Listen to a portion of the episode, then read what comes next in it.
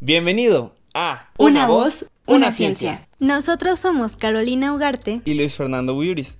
En el podcast pasado hablamos sobre la belleza de los colores producidos en el cielo por las auroras. En esta ocasión, queremos contarte sobre la belleza de la luz del mar producida por la bioluminiscencia.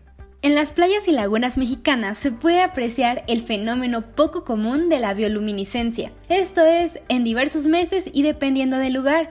Se trata de la aparición de seres vivos que producen luz propia mediante la conversión de energía química en energía lumínica. Algunas de las playas y lagunas bioluminiscentes en México se encuentran en Chacaúa o la laguna de Manialtepec en Oaxaca, en Expicop en Campeche, la bahía Vocerías en Nayarit u Olbox en Quintana Roo. Es un espectáculo fantástico y a continuación te explicaremos por qué sucede. La bioluminiscencia es un tipo de quimioluminiscencia, que es simplemente el término para una reacción química en la que se produce luz. Cabe mencionar que esta es una luz fría, lo que significa que menos del 20% de la luz genera radiación térmica o calor. La mayoría de los organismos bioluminiscentes se encuentran en el océano e incluyen peces, bacterias y medusas. Curiosamente, casi no hay organismos bioluminiscentes nativos de los hábitats de agua dulce y solo algunos organismos bioluminiscentes, incluidas las luciérnagas y los hongos, se encuentran en la Tierra. La reacción química que da como resultado la bioluminiscencia requiere de dos sustancias químicas únicas, la luciferina y la luciferasa o fotoproteína.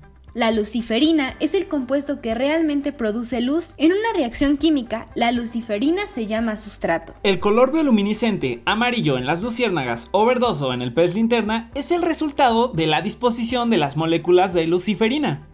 Algunos organismos bioluminiscentes producen luciferina por sí mismos. Los dinoflagelados bioluminiscentes son un tipo de plancton que son pequeños organismos marinos que pueden hacer que la superficie del océano brille por la noche y este hace que las playas se vean realmente fascinantes. Estos se bioluminescen en un color verde azulado. La mayor parte de la bioluminiscencia marina se expresa en la parte azul verdosa del espectro de luz visible. Estos colores son más visibles en las profundidades del océano. Algunos organismos bioluminiscentes no sintetizan luciferina, en cambio, la absorben a través de otros organismos, ya sea como alimento o en una relación simbiótica. Por ejemplo, algunas especies de pez guardia marina obtienen luciferina a través de las semillas de camarón que consumen. Muchos animales marinos, como el calamar, albergan bacterias bioluminiscentes en sus órganos de luz. Las bacterias y los calamares tienen una relación simbiótica, la luciferasa es una enzima. La interacción de la luciferasa con la luciferina oxidada crea un subproducto llamado oxiluciferina y lo más importante, crea luz. Los dinoflagelados bioluminiscentes producen luz mediante una reacción de luciferina a luciferasa. Los ecosistemas de dinoflagelados bioluminiscentes son raros y se forman principalmente en las lagunas de agua cálida con aberturas estrechas al mar abierto.